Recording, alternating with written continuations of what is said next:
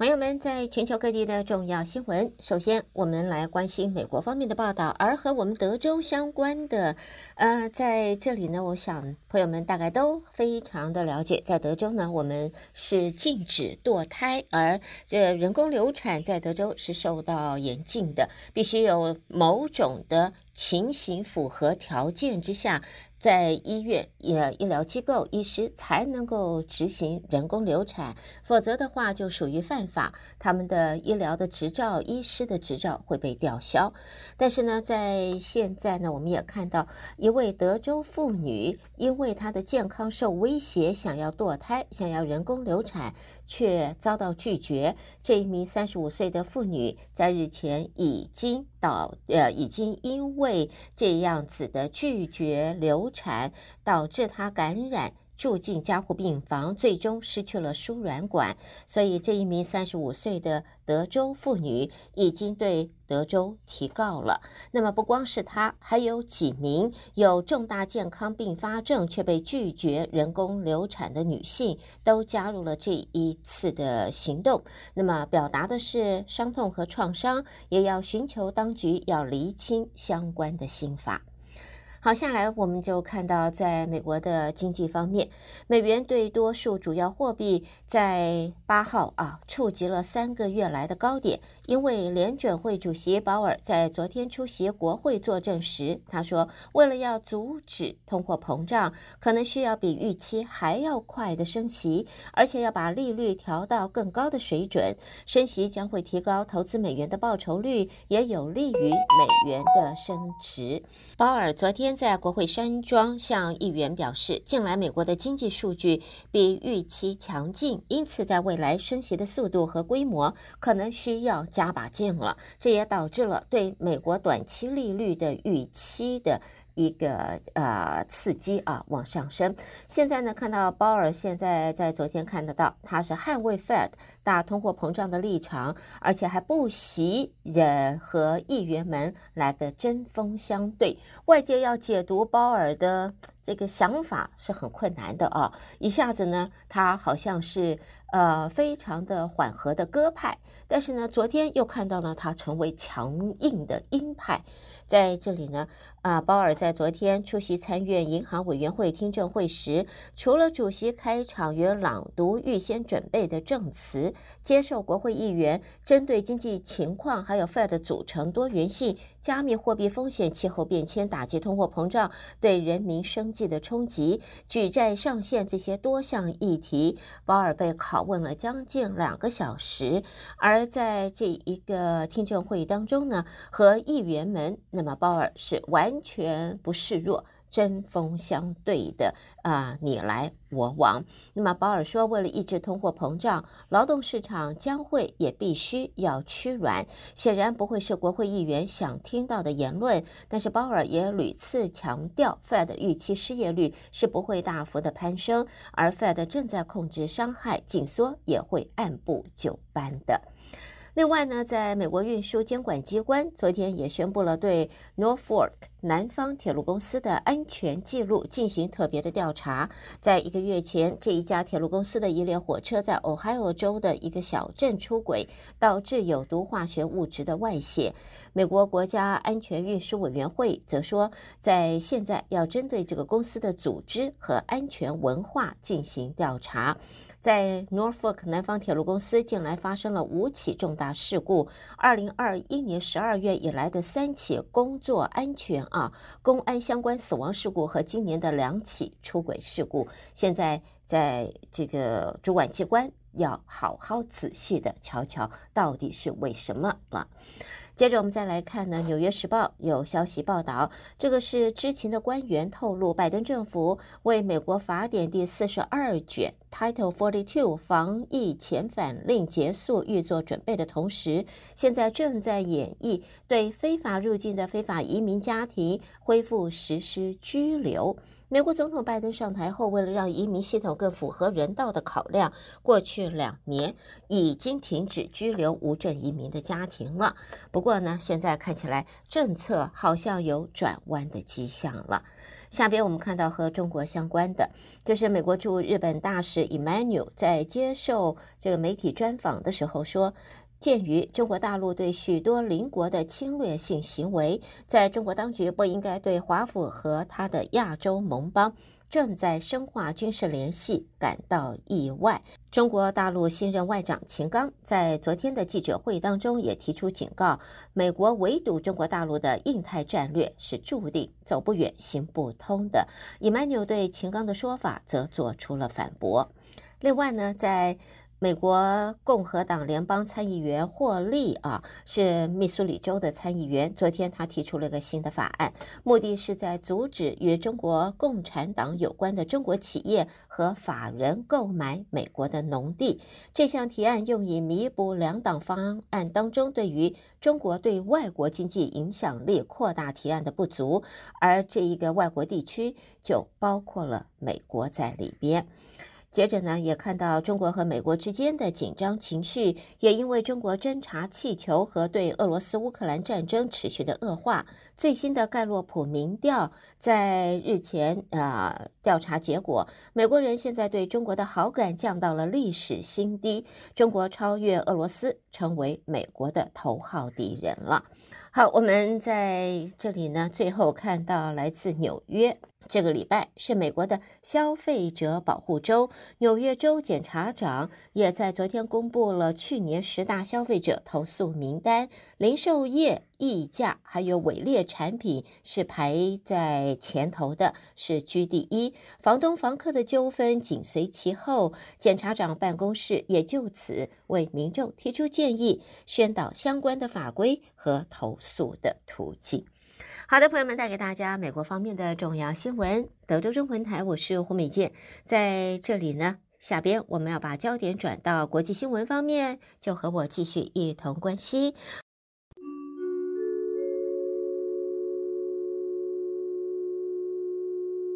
朋友们，在国际方面的新闻，第一个，我们先看一下啊，这个还是跟呃俄罗斯乌克兰的战争，在这里呢，欧盟各国国防部长在今天将会商讨搜寻库存的计划，以希望能够把价值十亿欧币的弹药紧急的送交给乌克兰，同时也计划要下达联合订单采购更多的炮弹。而联合国则宣布，古特瑞斯秘书长在日前已经抵达了。遭到战火蹂躏的乌克兰，他将会会见泽伦斯基。这也是俄军全面攻，呃，这个是进攻乌克兰之后，郭特瑞斯第三次的到访。另外呢，在中国外交部发言人毛宁也在今天证实，中国将会透过国际原子能总署捐款二十万欧币，提供乌克兰的核安全、和安保技术援助项目之用。毛宁说，中国一贯高度重视核安全问题，也积极致力于核安全领域的国际合作。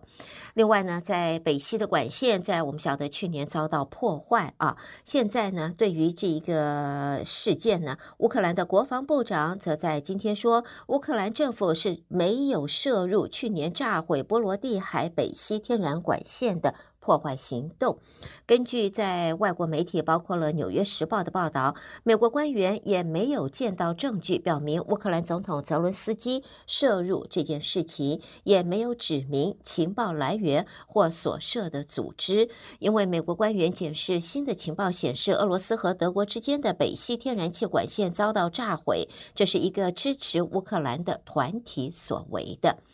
好，另外也看到呢，在韩国方面，韩国国防部的防卫事业厅官员今天告诉媒体，韩国政府在去年已经批准出口许可，让。波兰可以使用可见呃韩国零件制造的谢氏自走炮来供应给乌克兰。韩国正式的默许，至少间接的提供乌克兰武器零件来进行对抗俄罗斯的相关战争。好，接着看到法国，法国超过百万的示威者昨天再度走上街头抗议总统马克宏将退休年龄延长到六十四岁的年金改革计划。这场。全国罢工行动严重影响到交通运输，还有学校。工会领袖先前也誓言，要在今年一连串的罢工行动当中，规模最大的一天，让法国陷入瘫痪。但是，主要的城市街道的繁忙程度也证明这项目标。哎，要达到不大容易，现在看起来遥不可及啊。接着，我们看到来自雪梨的报道，澳洲总理艾班尼斯在今天表示，他很快会在美国与总统拜登会面。预料艾班尼斯此行将公布一项规模庞大的核动力潜艇合约。艾班尼斯会在稍晚会抵达印度，预计他会先到印度停留到十一号。接着我们看到，在今天，朋友们是姐姐妹妹，朋友们是我们的日子啊，三八妇女节，姐姐妹妹，我们要庆祝，要欢乐，要让自己开心，要爱护自己，要 baby ourselves，宝贝宝贝我们自己。哈，好，我们看到呢，这是来自多伦多的报道，加拿大政府在今天就宣布了废除一项历史性的法规。不再把女性堕胎啊、人工流产视为犯罪了，也不再以猥亵罪将 LGBTQ 群体定呃行为定罪。曾经因为这一类罪行遭到定罪的民众，都将随着这一次的司法制度它的改革，可以洗清他们的罪名。但是呢，在俄罗斯有不一样的。呃，情形，俄罗斯国会上议院女议长贴文纪念国际妇女节，但是她猛烈攻击性别少数群体，表示俄国是不会容许危险的性别游戏。国际妇女节也是俄国最盛大庆祝的国定假日之一，但是俄国的女议长也借这个妇女节 PLGBT 表示不容许危险的性别游戏。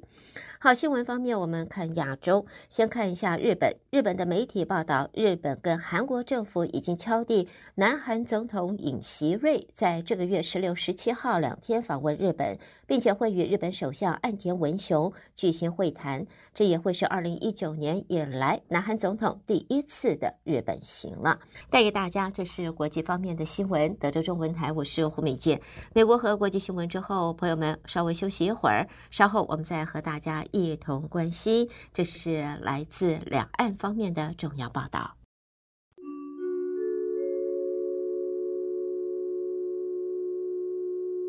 这是在中国方面的新闻。先看到呢，针对美国众院议长麦卡锡计划呢，在加州会见总统蔡英文，而且不排除在日后会访问台湾。对此，中国外交部发言人毛宁在今天表示，中国方面严重关切蔡英文过境美国的计划，已经向美国提出严正交涉，要求要澄清。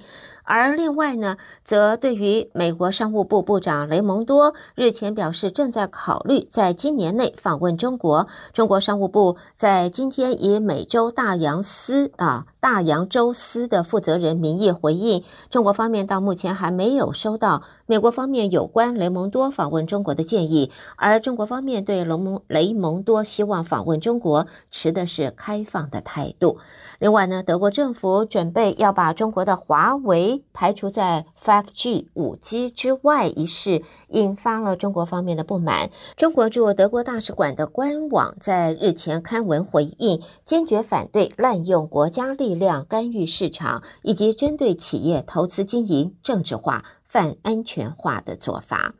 好，下边我们看到的，这是在。金呃金融方面，中国在今年的国家机构改革方案、金融体系改革调整的力度非常大。以往金融监管格局的一行两会已经成为历史，一行一局一会现在展开了。那么分析则说，这将更有利于金融监管工作。在设立国家金融监督管理总局前，中国金融监管体系是一行两会的架构，而在现在。新的架构变成了一行一局一会，在现在呢，啊，根据分析，银保监会和证监会各自负责管理银行、保险业和资本市场参与者，行为监管与功能监管的职能都比较分散。在新的这个金融体系呢，现在一行一局一会之下的分析将会有更严谨的一个监管的层面。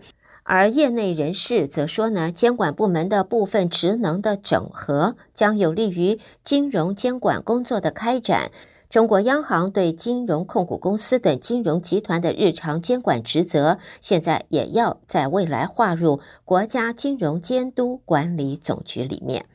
接着我们看到，这是在总书记习近平，因为日前他说始终把民营企业和民营企业家当作自己人。现在人民网也发文说，任何否定民营经营言论都是错误的，不符合党的大政方针。对各种杂音，不要听，更不要信。文章说，支持民营企业发展是中共中央的一贯方针，无论由历史还是现实来看，都是如此。那么，文章也强调，任何否定、怀疑、动摇民营经济的言论和观点，都是属于错误，不符合党的大政方针。那么文章也提到，就是民营企业要践行新发展理念，转变发展的方式，调整产业结构，转换成长动力，坚守主业，做强实业，自觉走高品质发展的方向，也要推进科技自立自强和科技成果转化中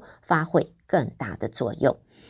好，我们接着看一则这一个消息啊，这一个呢，就是关于中国的学童现在正在向人工智慧聊天机器人城市叫做 Chat GPT 求助，帮忙他们缩短做家庭作业的时间啊。他们现在还会翻墙，翻过中国的防火长城，就算要翻墙。这也要使用 ChatGPT 来撰写读书报告，提高自身的语言能力。根据报道，ChatGPT 凭借它可以在几秒钟内生产一篇出色的论文，还有诗词和编程代码的能力，在 AI 的领域引发了全球的热潮。不过，这种热潮也引发教师的关切，担心这项科技可能会助长作弊和剽窃等行为。看起来是有这个机会的。好，最后看到香港全国的政协主席团常务主席、中共政治局常委王沪宁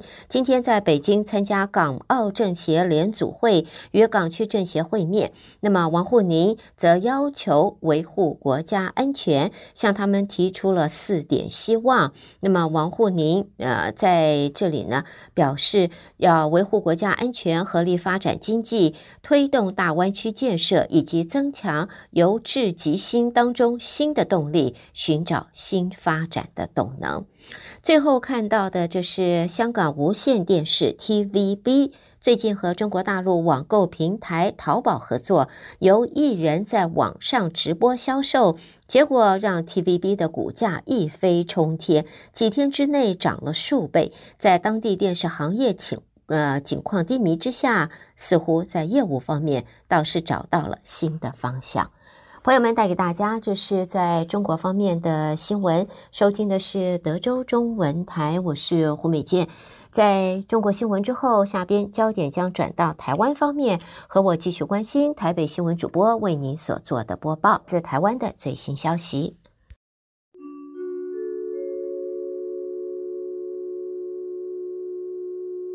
德州的听众朋友们，早安！我是中央广播电台陈子华，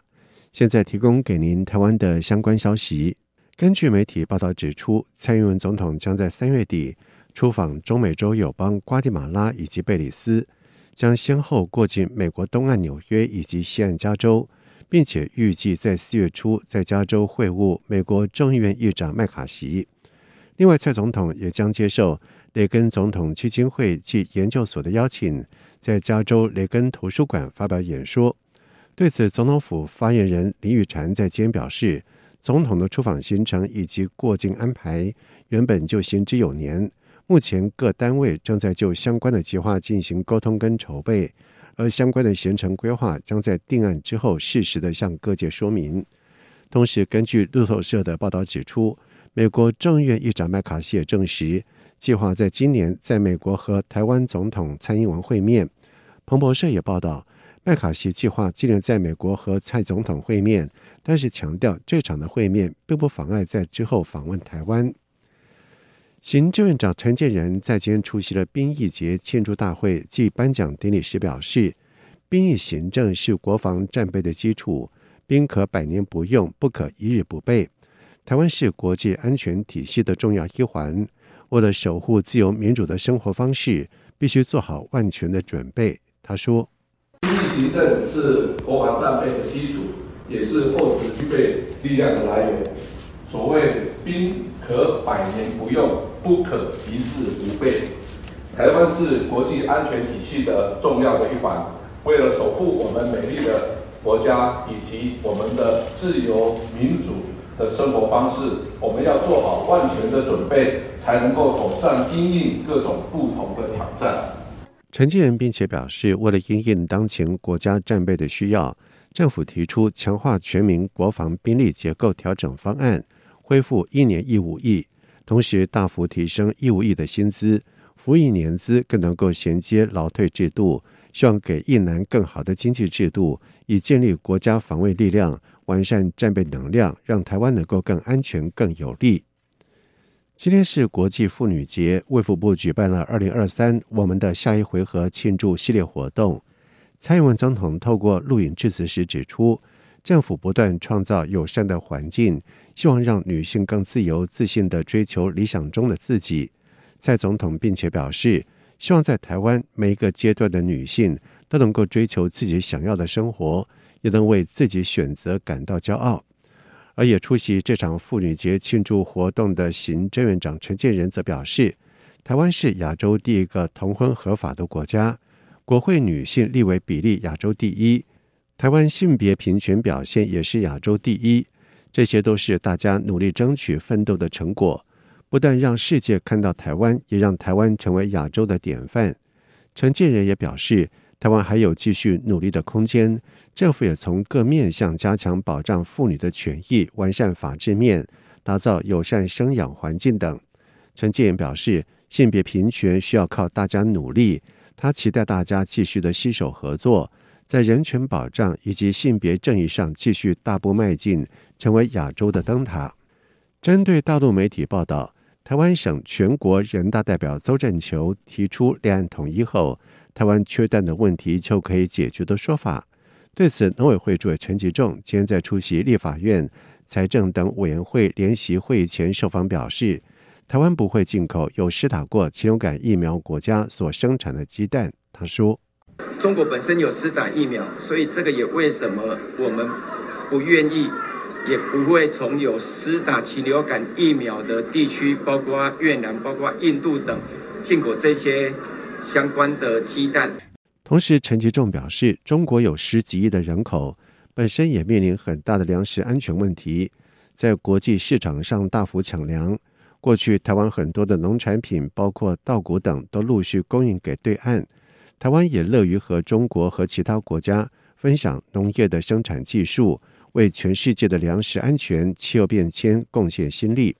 另外，媒体也询问，如果三月底鸡蛋危机没有办法解除，是否会请辞下台负责？陈吉仲表示，这段时间造成消费者以及店家的不便，他感到非常抱歉，会尽全力在三月底前补足缺口。个人对于职位不会恋战，如果没有做好，当然会知所进退。只要再为一天，就会做好该做的事情。